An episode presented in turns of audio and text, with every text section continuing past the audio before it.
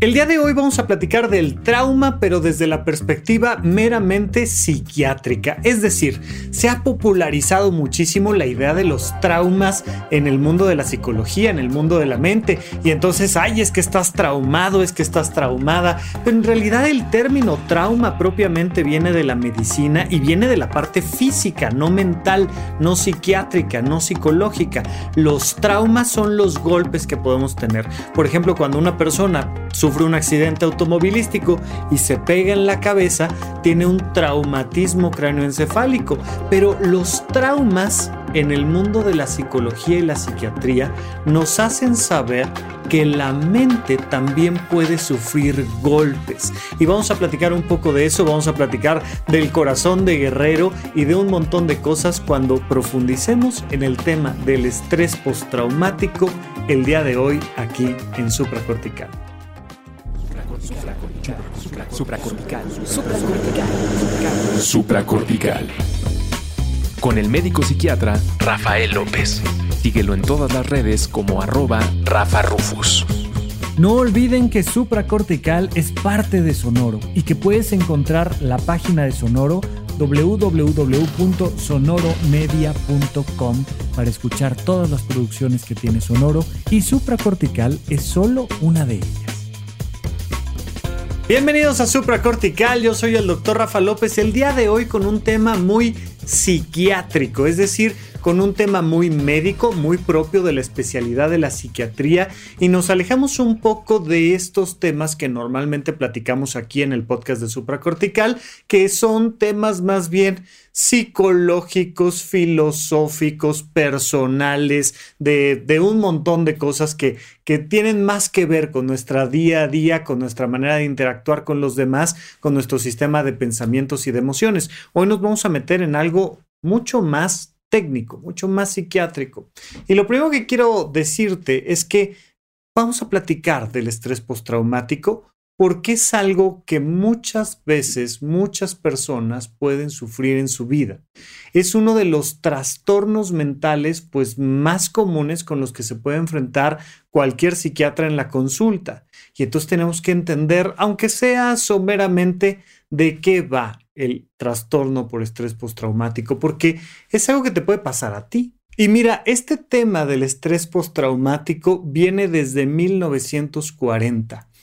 ¿Es mucho tiempo? ¿Es poco tiempo? Pues depende. Depende de qué punto de referencia tomemos, pero en realidad es reciente. El tema del estrés postraumático es de los temas que más recientemente salieron al mundo de la psiquiatría. Abraham Gardiner lo describe en 1940, mientras que el trastorno bipolar, esto que antes se llamaba el trastorno maníaco-depresivo, bueno, desde la Grecia antigua ya había descripción de temas de depresiones, depresiones melancólicas, eh, de, estos cambios en el estado de ánimo propios del trastorno bipolar. O sea, ya tiene mucho tiempo que estamos conviviendo con esto que en algún momento hemos llamado la locura. Ya sabes que aquí en Supracortical el eslogan, gracias a Lewis Carroll, es que aquí todos estamos locos. Pues todos hemos estado al pendiente de qué va pasando con la locura humana conforme la historia de la humanidad va evolucionando.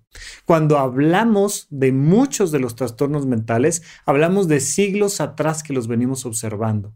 Pero este del estrés postraumático surge hasta 1940, pero realmente es hasta 1970 que empezamos a atenderlo realmente y hasta 1980 que se incorpora al DSM3.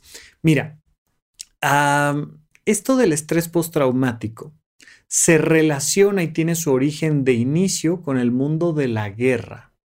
Por supuesto, especialmente los setentas, el regreso de soldados a Estados Unidos que venían de la guerra de Vietnam y que empezamos a ver todo el tema del estrés postraumático en los soldados.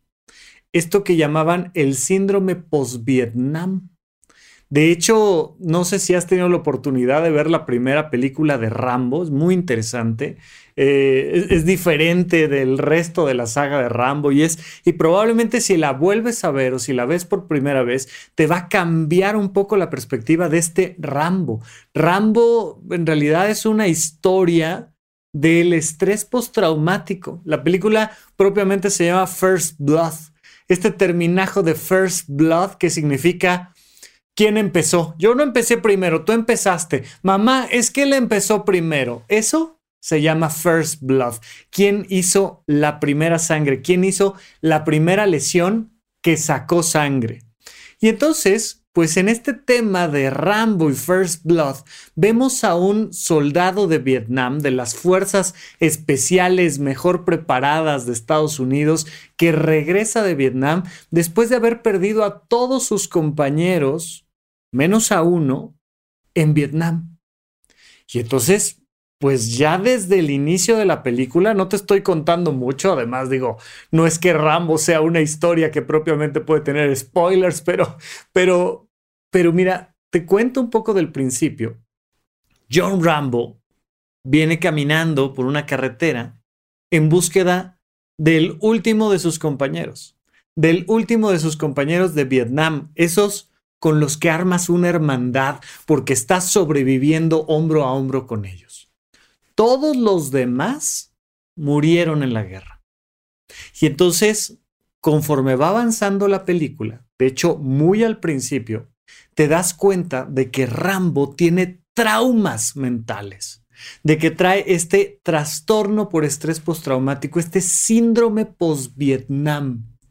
Y entonces, pues te hace pensar ¿Qué está haciendo Estados Unidos para recibir a alguien que en teoría, ¿no? Ya saben que en la guerra solo hay perdedores, pero que en teoría fue a luchar por su país y por los ideales y los valores de su país y cuando regresa se ve enfrentado a la discriminación, entre otras cosas, de su historia y de su labor, pero además de su estrés postraumático nos vamos dando cuenta de por qué entonces definen esto del estrés postraumático como el corazón de guerrero.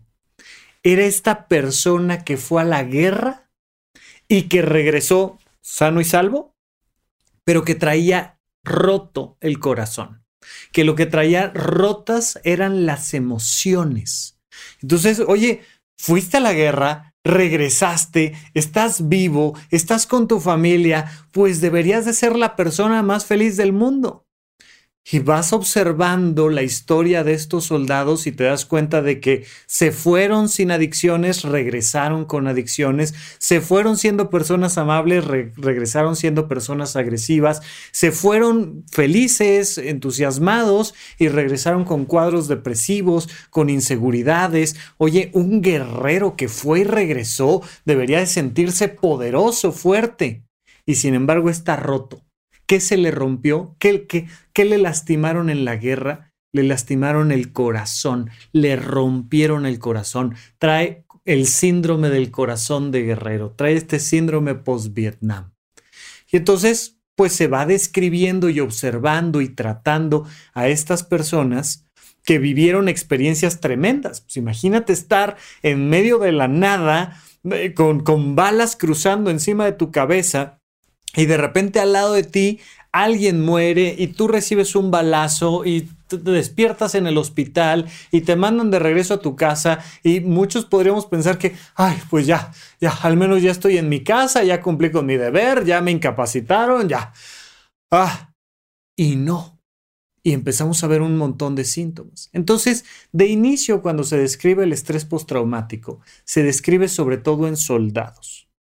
Poco a poco, nos vamos dando cuenta de que no solo los soldados podían tener un estrés postraumático, que no solo era el corazón de guerrero de alguien que fue a luchar durante meses o tal vez durante años, sino que era algo que también le pasaban a otras personas más en la cotidianidad. Por ejemplo, pues si vivías un accidente. Acá en México tenemos bastante cerca un lugar al que le llamamos el lugar de la eterna primavera, Cuernavaca. Y la carretera que va a Cuernavaca tiene un, segmento de la carretera muy particular al que le llamamos la pera, Porque si tú ves una pera así vertical, te darás cuenta de que se hace una curva pronunciada y luego regresa otra vez a una recta. Bueno, pues en esta carretera México-Cuernavaca tenemos esta sección que se llama La Pera, que es muy famosa la sección porque ha sido lugar de un montón de accidentes automovilísticos. Es una bajada pronunciada con una curva muy importante que ha hecho que muchas personas, por imprudencia, porque el vehículo no, no venía bien, por temas circunstanciales, hayan perdido la vida ahí en la pera. Bueno. Pues muchas personas han vivido accidentes automovilísticos importantes, por ejemplo en La Pera o en otros lugares, y de repente te das cuenta de que desarrollan un estrés postraumático, de que ya no pueden subirse al auto, ya les da una ansiedad tremenda, ya tienen un montón de flashbacks por el accidente. ¿Qué pasó? Oye, pues si no fuiste a Vietnam, no fuiste a la guerra, no, no, no, no, no, no, no viste morir a todos tus compañeros. No, pero me accidenté. Me accidenté y fue una escena horrible, porque fíjate que de principio iba manejando, perdí el control del auto, vi las luces venir contra mí, chocamos, dimos vuelta, terminé media hora, una hora, este, atorado con el cinturón de seguridad, la gente no me quería mover por miedo a lastimarme, llegó la ambulancia, al final afortunadamente no pasó nada, todo estuvo bien, un hueso roto por aquí, unas lesiones por acá, pero en realidad, si me preguntas, todo estuvo bien. Pero a partir de eso, me cambió la vida. Y empezaron a surgir una serie de síntomas que no sé qué hacer con ellos. Bueno, pues resulta que tienes estrés postraumático. Y entonces, cuando vives un accidente, cuando te pasa algo grave, también puedes tener estrés postraumático. Cuando chocaste, cuando te asaltaron y te golpearon, cuando a lo mejor estuviste en medio de una situación crítica, por ejemplo, en el sismo de 1985, más recientemente en el 17, a lo mejor se cayó tu edificio y, y terminaste en, un huequito, en un triángulo de la vida, en un huequito ahí entre un mueble y el techo y una puerta y tardaron mucho en rescatarte. Yo recuerdo eh, con cariño a una persona que quedó, por ejemplo, en el sismo del 17, del 2017, aquí en la Ciudad de México, en una universidad muy importante de esta ciudad, se quedó atorada en los elevadores y entonces, pues por supuesto que hoy pues, se paró el elevador, pues normal, tembló, ¿no? Y entonces todos salimos y evacuamos y hubo una serie de situaciones y entonces, pues que no nos damos cuenta de que alguien se quedó en el elevador. Pues hasta seis horas después, de repente sacas a alguien del elevador que dice, oye, ¿qué pasó?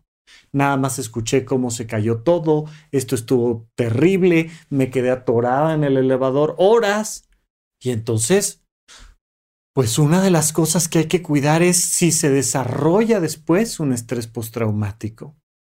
Nos fuimos dando cuenta de que no había necesidad de ir a la guerra, sino que con circunstancias pues cotidianas que podías vivir, podías desarrollar un estrés postraumático. ¿Alguna vez te ha pasado? ¿Alguna vez te ha pasado alguna situación en la que pues el impacto de esa escena se te haya quedado atorada en el corazón, que las heridas del corazón hayan durado más que las heridas de las manos o que las heridas del rostro o que las heridas de cualquier hueso que te hayas roto, pues probablemente, y eso hay que platicarlo con un psiquiatra, eso se llama estrés postraumático. Una persona que vivió una situación violenta, brusca, y que le deja herido el corazón, le deja heridas las emociones. Bueno, este es el estrés postraumático, pero mm, va avanzando la ciencia y vamos avanzando en la observación de qué pasa con estas personas y nos vamos dando cuenta de que no necesariamente te tiene que haber pasado a ti algo para que entonces desarrolles estrés postraumático. Primero pensamos que tenía que ser algo tan grave como la guerra. Después nos dimos cuenta de que podía ser algo no tan grave como la guerra, pero sí un accidente, una situación violenta, algo que me pasó a mí, ¿no? O sea, a mí me asaltaron y a mí me golpearon y a mí me dejaron ese estrés postraumático. Yo choqué o lo que quieras, yo me quedé encerrado en algún lado y, y vivo este estrés postraumático. Pues, ¿qué crees? Que también se puede vivir el estrés postraumático por cercanía. Estoy parado en, la parada de autobús y hay una persona al lado mío. Y de repente llega alguien y asalta a la persona que está al lado mío. Y de repente, ¡pam! le da un cuchillazo, una cosa ahí. ¿Qué, qué, pasó? Algo, una escena aquí grave. Estoy al lado, me espanto tanto, ni me muevo, ni alcanzo a ver a quién, quién hizo qué, ni nada. Y en tres minutos ya cambió la escena. Se llevan a esta persona a un servicio de urgencias. Me quedo yo parado en el, la parada del autobús. ¿Qué hago? Pues me voy a mi casa, pues a mí me hicieron algo, nada, vaya, ni me salpicaron, a mí, a mí, a mí, no me pasó nada. Y estoy bien. Ok. Y me voy a mi trabajo. Y tiempo después me empiezo a dar cuenta de que me, me, da miedo pasar por ahí, de que ya, ya no salgo con la misma tranquilidad a la calle, que traigo ansiedad, que me siento mal, que digo, pero pues si a mí ni me pasó. O sea, sí tembló, sí se cayeron los edificios, sí ve que se cayó un edificio, pero ni se cayó mi edificio, ni me pasó nada a mí, ni polvo me, o sea, vaya, nada. Y entonces, ¿qué pasa? Pues que también puedo desarrollar estrés postraumático por ver un accidente, por ver una escena violenta, por ver una situación de desastre, por estar cerca. Puedo generar esto, incluso esto ya no es propiamente del estrés postraumático, a lo mejor un día platicamos de ello, pero es un término muy interesante, algo que se llama el trauma vicario, que es la posibilidad de que yo reciba un trauma por la historia que alguien me cuenta.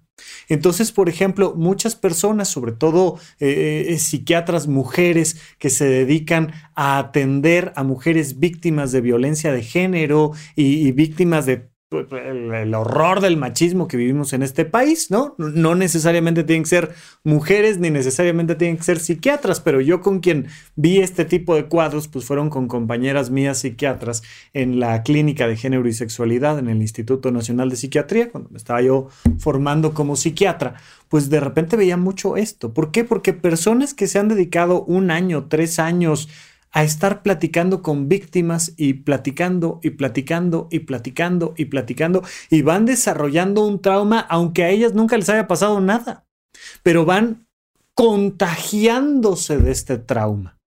Bueno, eso no es propiamente el trauma, eh, el estrés postraumático, pero sí te quería comentar que el trauma no necesariamente requiere que me haya pasado algo a mí, sino el simplemente el simple hecho de que yo esté cerca de la escena, de que yo esté viviendo esto, porque esto ya nos permite entonces entrar y entender propiamente qué es el estrés postraumático. Mira, el estrés postraumático es una situación donde el miedo nos lastima, donde el miedo lastima nuestra mente, donde ya no es el golpe, sino el miedo. Te lo he platicado en otros episodios del podcast de supracortical, te lo he comentado en varios espacios, pero el miedo es sano. El miedo es importante. A mí ni siquiera me gusta clasificar el miedo como a mucha gente le gusta clasificar y está bien, pero a mí no me gusta clasificar el miedo en miedo real y miedo imaginario, ¿no? Oye, pues es que si un león te va a comer es miedo real y si un examen de matemáticas está difícil, pues es un miedo imaginario. No, al final el miedo es el miedo. El miedo es una respuesta fisiológica ante un estresor, ante una situación que me está agrediendo. Al final el león puede ser imaginario porque a lo mejor el león nada más iba pasando enfrente mío y aunque tenga unas fauces enormes, no me iba a comer. ¿Por qué? Porque ese día al león no se le antojaba comer humano. Punto y se acabó. Pues mi miedo era imaginario, aunque el león sea muy de verdad.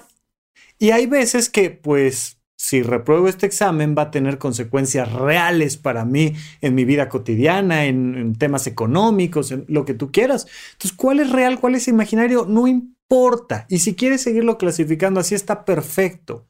Lo importante que tenemos que entender es que el miedo es sano, siempre y cuando, ojo aquí, dure poco tiempo, no sea tan intenso y sea útil.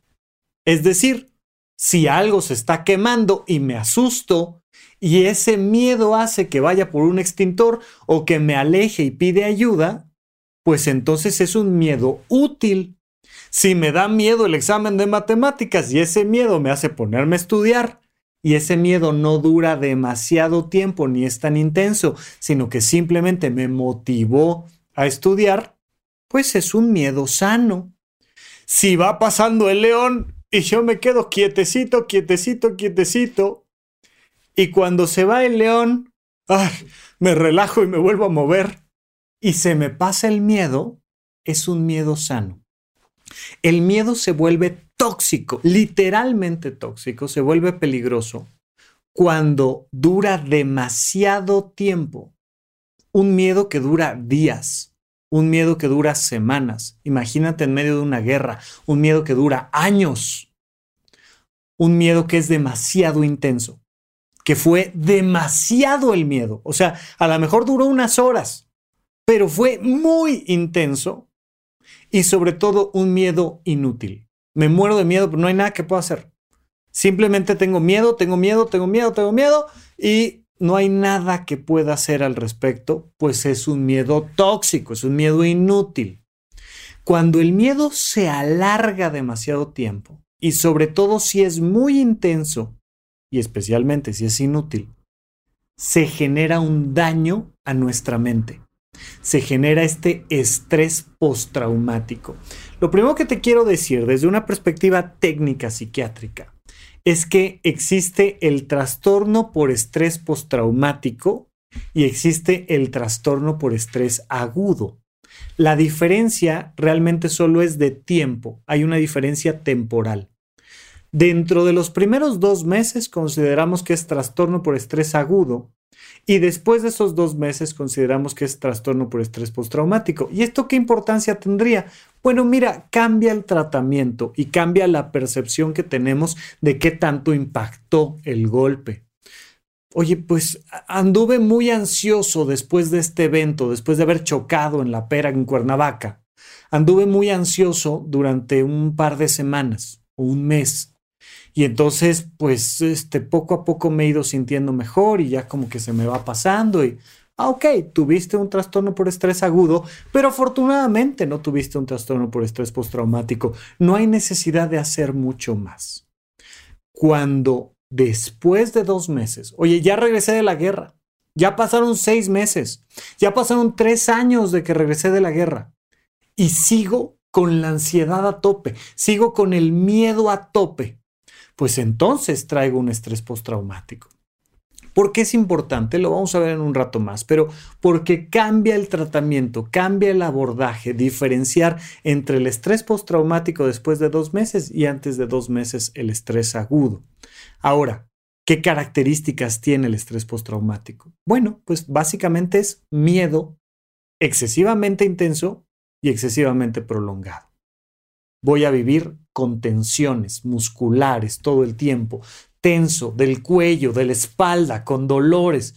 Me cuesta trabajo moverme simplemente por, por esta tensión que traigo. Entonces digo, no sabes qué, no, no quiero, no quiero salir a, a nadar, a correr, no, no quiero hacer nada. Me traigo este me duele el cuerpo, traigo esta tensión. Y todo el tiempo estoy sintiendo que algo va a pasar. Y entonces me asusta y estoy viendo como por encima del hombro todo el tiempo, viendo hacia atrás. Ay, ¿quién viene? ¿Quién se acerca? ¿Por qué tal? Una de las características más frecuentes, de, hecho, de hecho, pues cuando ves películas que tienen que ver con estrés postraumático, es de lo que más frecuentemente ponen en la pantalla, que son los famosísimos flashbacks. Porque si a algo le pega el estrés postraumático, es a la memoria. Fíjate en esto por un lado, no me acuerdo bien de diferentes elementos de la escena. Estaba yo ahí, estaba con los ojos abiertotes viendo cómo asaltaban a alguien al lado mío, pero traigo lagunas mentales, traigo huecos en la memoria, no, me acuerdo. No, me acuerdo cómo llegué, cómo me fui de ahí, no me acuerdo qué pasó, se lo llevaron, no se lo llevaron, no me acuerdo. Mm, confundo cosas, hay elementos ahí de mi memoria que, que, que pierdo porque la memoria se ve profundamente afectado por el miedo. De hecho, ya sabemos que si quieres aprender cosas, si, quieres que te vaya bien en un examen, si quieres este, pasar bien una licenciatura, hay que disfrutarla, hay que relajarse. Si vas a, a todos los exámenes con miedo, no vas a aprender nada porque la memoria requiere emociones positivas ese engrudo que va pegando los recuerdos y que va haciendo que se te quede, ese pegamento que hace que el conocimiento se te quede, son emociones positivas, por favor, de preferencia. Pero bueno, entonces este miedo genera estos huecos en mi memoria, pero que por otro lado me genera también esta sensación de flashback. Cuando alguien comenta algo cuando alguien este, me, da un objeto que yo relaciono con esto. Cuando, oye, ya no estoy en la misma parada de autobús, pero veo pasar el mismo tipo de autobús. O cuando estoy en la parada de autobús otro día donde no hay nadie, no está pasando nada. O cuando veo en las noticias algo relacionado con una parada de autobús y me, me empiezan a venir estos flashbacks son recuerdos súper vívidos donde yo siento que estoy viviendo otra vez la misma escena. Me subo a un auto y me vienen estos recuerdos súper vívidos de ir yo manejando, de dar el volantazo, de dar giros en el auto y vienen estos flashbacks y flashbacks y flashbacks. Son de las cosas que más frecuentemente ponen cuando ves una película que tiene que ver algo con el estrés postraumático. Pero vamos a platicar un poquito más de los síntomas del estrés postraumático cuando regresemos de un corte aquí a supracortical. Antes de continuar, quiero recordarte que Supracortical está teniendo algunos cambios pensando en acercarnos más a ti y ayudarte aún más a que eleves tu calidad de vida y mejores tu salud mental. Lo primero es que el episodio clásico de Supracortical, que normalmente publicábamos los viernes, va a seguir existiendo, pero ahora los miércoles. Los días lunes vamos a comenzar con las cápsulas mentales. Pequeños highlights, pequeños resúmenes que nos van a recordar los elementos más importantes para mantener nuestra calidad de vida. Los viernes tenemos las nuevas cápsulas de SOS, donde yo te voy a contestar directamente tus mensajes de voz. Mándanos un mensaje de voz vía WhatsApp al 5565 40 55 99. Platícame un poquito sobre ti, cuál es el contexto y la pregunta que tienes para mí y me dará mucho gusto además de mandarte un saludo al aire, además poder platicar exactamente de esa situación que te está preocupando. Seguramente platicar sobre esto que te está pasando a ti le puede ayudar a muchas personas a resolver sus propios problemas. Muchas gracias por escucharme, por compartir estos episodios y porque entre todos estamos haciendo que este mundo sea un lugar un poquito mejor de como lo encontramos. Estamos de regreso con ustedes en Supra Cortical. No olvides que me puedes contactar a través de las redes sociales como arroba Rafa con doble R en medio, que este contenido lo puedes ver en YouTube. Búscame igual como Rafa Rufus y además lo puedes encontrar en todas las plataformas donde escuches podcast. El podcast de Supra Cortical ya tiene más de 300 episodios y muy pronto nos estamos acercando a los 365 episodios que nos hace decirte que puedes escuchar uno diario todo el año y, apenas te lo acabarás. Bueno, un gusto y gracias, gracias a todas las personas que me ven y que comparten este contenido. No olviden que están también los cursos de Horizonte 1 en horizonte1.com. Tenemos los cursos del conocimiento de uno mismo. Ya platicaremos un poco más que vienen grandes noticias, por cierto. Retomamos eventos presenciales. Ya les contaré. En nada tengo que estarles platicando ya del tema de los eventos presenciales. Pero por ahora estamos platicando del síndrome de estrés postraumático, del trastorno por estrés postraumático. Y te decía yo que uno de los elementos principales es que vas a traer la ansiedad a tope dos meses después de haber vivido un evento importante de trauma. Y luego decirte que, pues sin duda alguna, una de las características principales son alteraciones de memoria, lagunas, falta de recuerdos del evento en sí mismo, pero además estos flashbacks. Cualquier conversación, imagen, situación que hace que yo recuerde el evento de manera súper intensa como si lo estuviera volviendo a vivir. De hecho, es una de las características principales porque en realidad, imagínate tú una piel que de repente sufre un golpe. Imagínate que, que alguien te da un, un, trancazo con una vara, te da un golpe con una vara en el brazo pues te vas a dar cuenta después de unos días que la piel viene bien, bien, bien, luego morada, luego casi negra, luego morada otra vez y luego bien, bien, bien, bien, bien. Y que esa piel se pone morada, pero verde, pero negra, pero no. Y ahí logras ver la vara, logras ver la vara pintada ahí en tu piel a causa del trauma, a causa del golpe. Pues imagínate que tu memoria fuera algo parecido. Tu memoria es como una esfera una esfera de recuerdos.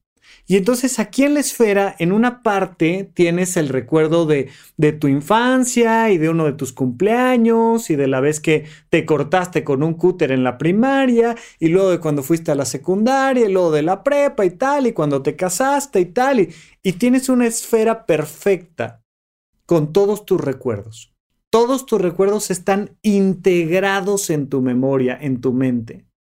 De repente vives algo que es un trauma, un golpe, con un picayelo, algo lesiona la esfera de tu memoria. Pues ahí vas a tener ese trauma y si ese trauma dura más de dos meses, ahí tienes este estrés postraumático. Entonces imagínate que tú puedes recorrer tu memoria y si alguien te dice, Oye, ¿te acuerdas de, de, Josué, que era tu compañero de la primaria? Ay, ¿cómo no, Josué? No, hombre, nos íbamos a jugar fútbol ahí al parque, caminábamos solos, una vez nos fuimos a la biblioteca, no sé qué, tal, tal, tal. Y entonces caminábamos por la memoria y vamos viendo de mis amigos de la infancia, pero de mis viajes, pero de, de mis actividades académicas y cómo las pasé. Pero de repente me acerco a algo que me conduce a ese hueco en la esfera. Y entonces alguien me dice, oye, ¿y lo, del autobús cómo estuvo? Y se refiere a otra cosa, pero ya la palabrita autobús hizo que yo me cayera en el hueco de, de mi memoria. Ya me atrapó una especie de agujero negro de recuerdos que no está integrado junto con todo lo demás, sino que se queda ahí, atorado traigo un recuerdo atorado, como si fuera una piedrita en el zapato, como si fuera un agujero negro de memoria. Una vez que me meto, me cuesta mucho trabajo salir. Y entonces me da ansiedad y recuerdo y tengo flashbacks y no, no puedo salir, no puedo salir, no me lo puedo quitar hasta que de repente, ah, logro salir del recuerdo. Y sigo platicando con la gente, oye, ¿qué desayunaste ayer? ¿Y cómo, cómo estuvo el partido? Y, y mientras platique de otras cosas, todo bien. Pero de repente algo o alguien me vuelven a empujar a este agujero negro de ese recuerdo. Y me vuelvo a quedar atropado en ese recuerdo. La agresión y cómo lo viví y tal, y otra vez, y el flashback y la ansiedad y el miedo, y ah, hasta que de repente puedo volver a salir. Esto propiamente es el trauma dentro de la mente. Es un golpe en la mente, que cada vez que toco este horizonte de los eventos de estos recuerdos, pues me atoro ahí, me quedo atrapado en ese trauma, en ese estrés postraumático. Entonces, una de las cosas que hay que hacer es pulir la memoria, pulir la memoria, es decir, tenemos que integrar este recuerdo al resto de la esfera de mi memoria. Es una de las técnicas fundamentales y por tanto es muy importante. Por supuesto, lo primero que te tengo que decir es el trastorno por estrés postraumático lo atiende un psiquiatra. Por favor, asesórate, ve a consulta, ve a platicar con un psiquiatra porque es algo de suma importancia y delicadeza. Es como que estamos platicando aquí en supracortical de la neumonía y te platico de la neumonía y te platico de los antibióticos y tú dices, ah, ya, yo, yo me atiendo. No, no, no, no, no, no, no ve con un especialista que a lo mejor te va a referir también con un terapeuta y trabajen de manera profesional el trauma, por favor. Ni te avientes a, tratar de manejar a, eh, a solas tus propios traumas, sobre todo si traes un estrés postraumático, y mucho menos vayamos a cometer la irresponsabilidad de que como ya escuché un podcast, ahora ya voy a ir a tratarle el estrés postraumático a alguien que yo conozco. Por favor, no. Pero te platico que una de las técnicas fundamentales es la conversación. Platícame una y otra vez, una y otra vez y una y otra vez qué pasó. Oye, y entonces llegaste a la estación de autobuses y luego que había alguien al lado tuyo. ¿Qué crees que haya pasado? ¿Cómo lo viviste? ¿Cómo lo viste? ¿Qué pasó? Platícamelo. Mira, hay una estrategia que, viene, en el libro del cerebro del niño, que súper recomiendo, eh, pero que te dice que hagas una estrategia de tenazas. Un niño se sube a un árbol, se cae, se rompe el brazo, hay que llevarlo al servicio de urgencias, lo enyesan, está bien, regresa a casa y ahora tiene un trauma con el tema del árbol. Te dicen, perfecto, platica con él del evento. Primero mi amor, esto es como si fuera una película, ¿ok? Tú sabes que a una película le podemos poner pausa y luego le podemos adelantar y podemos darle play en algún otro punto donde ya haya pasado lo feo, ¿ok? Entonces vamos a hacer esto, mi amor. Me vas a platicar todo lo que pasó donde no te duele, donde no te asustas, donde no te da miedo, donde no te da ansiedad, hasta un punto donde, ay, ya, ahí ya no quiero contar, ahí ya me da miedo, ahí ya recuerdo feo. Perfecto, ahí le ponemos pausa.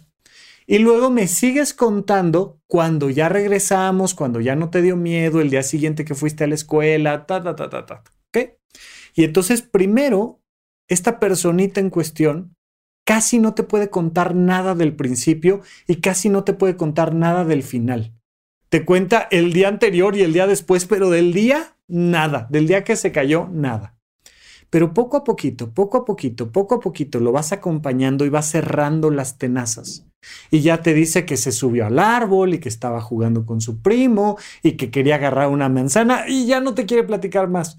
Pero luego de que ya le pusieron el yeso y que regresó a la casa y que cenó rico y que... Y poquito a poquito vamos cerrando la historia, cerrando la historia, hasta que te cuenta la historia completa hasta que te dice, y agarré la manzana y me caí y me pegué en el codo y se me rompió mi huesito y me dolía un montón y me llevaron al servicio de urgencias y entonces ahí un doctor pues hizo que me doliera pero me inyectó algo pero luego ya no me dolió pero luego me pusieron esta cosa que era fría pero pegajosa y que terminó siendo mi yeso y luego regresamos y, y te cuenta la historia completa. ¿Qué hicimos? Que fuimos puliendo la esfera de la memoria. Fuimos puliendo, puliendo, puliendo, puliendo, puliendo, hasta que de repente se integra todo el recuerdo en la memoria y desaparece el trauma.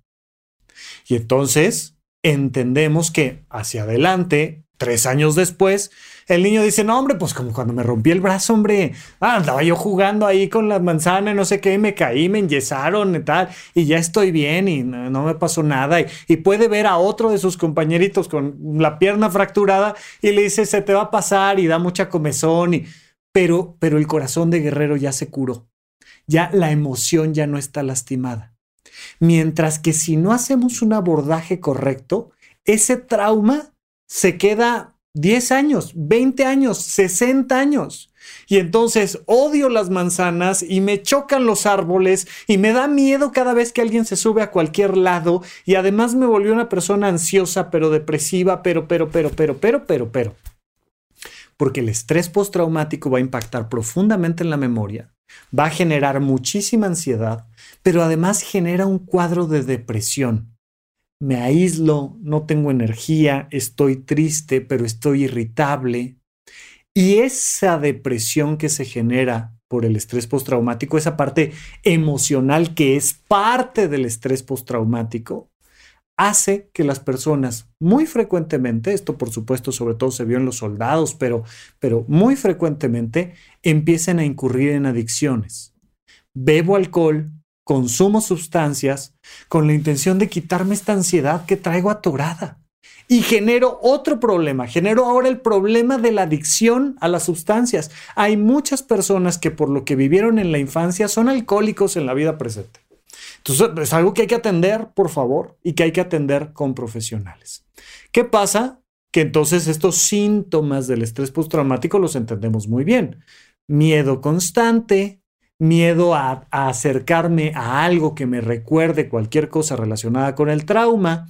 Hay actos de evitación, ya prefiero caminar el doble pero irme a otra parada de autobús, ya no quiero irme a esa. Y entonces evito, evito conversaciones, temas, ya no puedo ver las noticias porque me angustian un montón, traigo insomnio, traigo tensiones musculares, tengo flashbacks, lagunas mentales y además traigo una depresión terrible que me está afectando en mi familia, en mi trabajo y además generé una conducta adictiva con el alcohol o con alguna otra sustancia.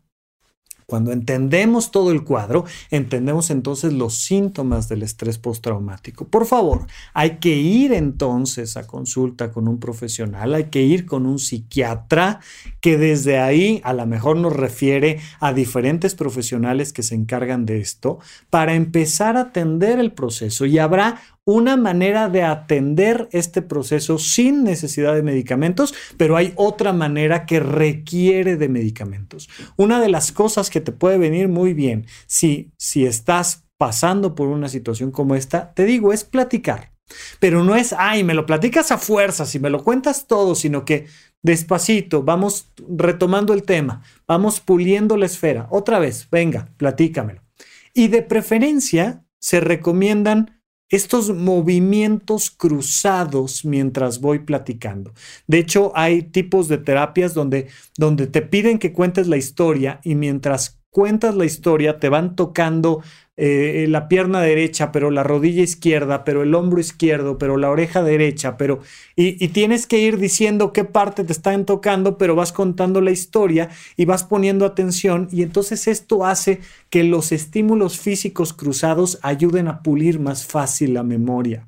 Bien, en este tema del estrés postraumático, entonces este diálogo va a ser importante y muchas veces les recomiendo Sal a contarle, aunque ya le hayas contado a la persona a la que más confianza le tengas, o tú solita, tú solito, eh, lo, lo, vas contando en voz alta, lo vas escribiendo en el diario, pero sal a caminar al bosque, sal a caminar a un parque, sal a caminar a la playa, sal a correr un ratito, ¿no? Y, que tengas esta oportunidad de hacer que el cuerpo se mueva, porque hay una relación directa entre nuestro cuerpo y nuestra mente. Y si tú haces que el cuerpo se mueva hacia adelante, pues también haces que la mente se mueva hacia adelante. Entonces, mientras vamos caminandito rápido, trotando o simplemente caminando, te voy contando qué viví, qué me pasó, qué pasó al inicio, qué pasó después, cuáles fueron las consecuencias, cómo se resolvió la escena y lo vas platicando y platicando y platicando y vas puliendo la memoria, puliendo la memoria, puliendo la memoria. Esa es una de las recomendaciones. Por supuesto, gradualmente y con cuidado el exponerse a eso que me da miedo exponerme. Y poco a poquito acercarme, acercarme. Pero es como un proceso de rehabilitación de una rodilla. O sea, oye, me fracturé la rodilla, pues no la podemos dejar sin mover y tampoco podemos salir a correr 20 kilómetros de golpe. Poco a poquito tenemos que estar moviendo la rodilla que recibió un trauma, pues con la mente es exactamente igual. Poco a poquito tengo que estar moviendo la mente. Y si me expongo y vamos a pasar por ahí y órale y de nuevo y, y poco a poquito acercarme de nuevo a las circunstancias que normalmente rechazo. Por la parte médica, por la parte de los medicamentos, se recomienda, sobre todo al inicio, cuando, cuando todavía no es estrés postraumático, sino que es un estrés agudo, que es una circunstancia. Ya sabes que las, las abuelitas, mi abuelita al menos, daba bolillo para el susto, ¿no? Pan para el susto. Y entonces, cómete un pedacito de pan. ¿Por qué? ¿De, dónde viene la lógica del pan para el susto? Primero porque somos unos glotones, sí. Segundo porque el pan es la cosa más rica del planeta Tierra, especialmente el pan blanco, por supuesto. Pero tercero y muy importante, porque tenemos en nuestro sistema nervioso central un sistema de defensa y un sistema de disfrute. El sistema simpático que está hecho para pelear o huir y el sistema parasimpático que está hecho para dormir, para tener sexo, para disfrutar, para reír, para comer. Entonces, cuando tú enciendes un switch, apagas el otro. Cuando tú enciendes el otro, apagas el primero. Entonces, tú no puedes estar ansioso y disfrutando de la comida. Entonces tienes que bajarle al switch de la ansiedad para disfrutar del switch de la comida. Entonces, ay, ay, estoy asustado. ¿Qué onda? Unas quesadillas, un pancito. Oye, te hago algo rico, vamos a cenar. Porque lo que haces es limitar el tiempo que dura el miedo. Y entonces le metes comida al chamaco en cuestión y haces que el miedo se corte. Esto definitivamente no es receta, por favor. O sea, el alcance terapéutico del pan para el susto es bajo. Pero, pero sí lo que tenemos que estar como muy conscientes es que después de una situación de estrés, de trauma, después de un accidente, de un susto, hay que hacer todo lo posible por apagar lo antes posible el switch del miedo. Ya cuando ya pasó la escena, ya, ya tembló, ya dejó de temblar, ya, ya regresamos a la casa, todo, hay que hacer lo posible por apagar pronto el switch del sistema nervioso simpático, el switch del miedo. Entonces, ¿cómo? Pues comiendo, meditando, riéndome, durmiendo, pero tengo que apagar el switch del miedo. Y tengo que encender el switch del placer, del alimento, del descanso, porque a la hora de que limito el miedo, limito el golpe, limito el estrés, limito el impacto del trauma en mi mente. Va a ser mucho más fuerte el impacto si estuve con el switch prendido horas, días, semanas, a que si logré controlarlo en horas, minutos, segundos.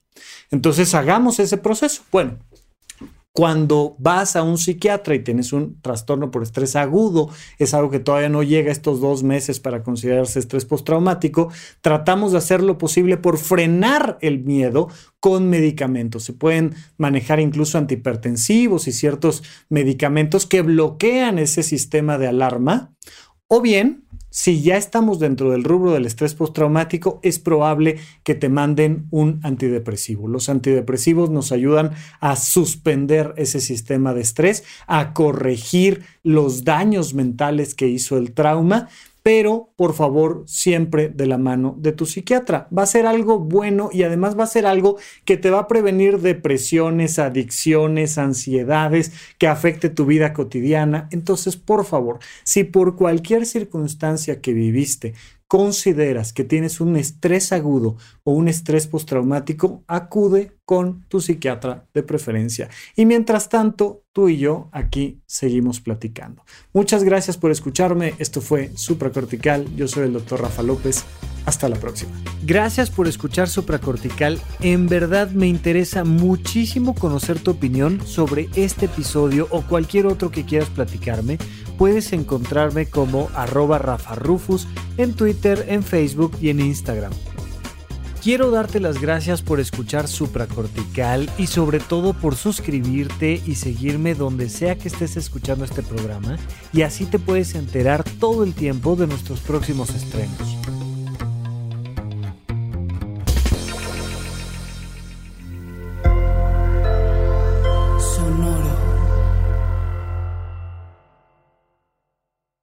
¿Quieres regalar más que flores este Día de las Madres?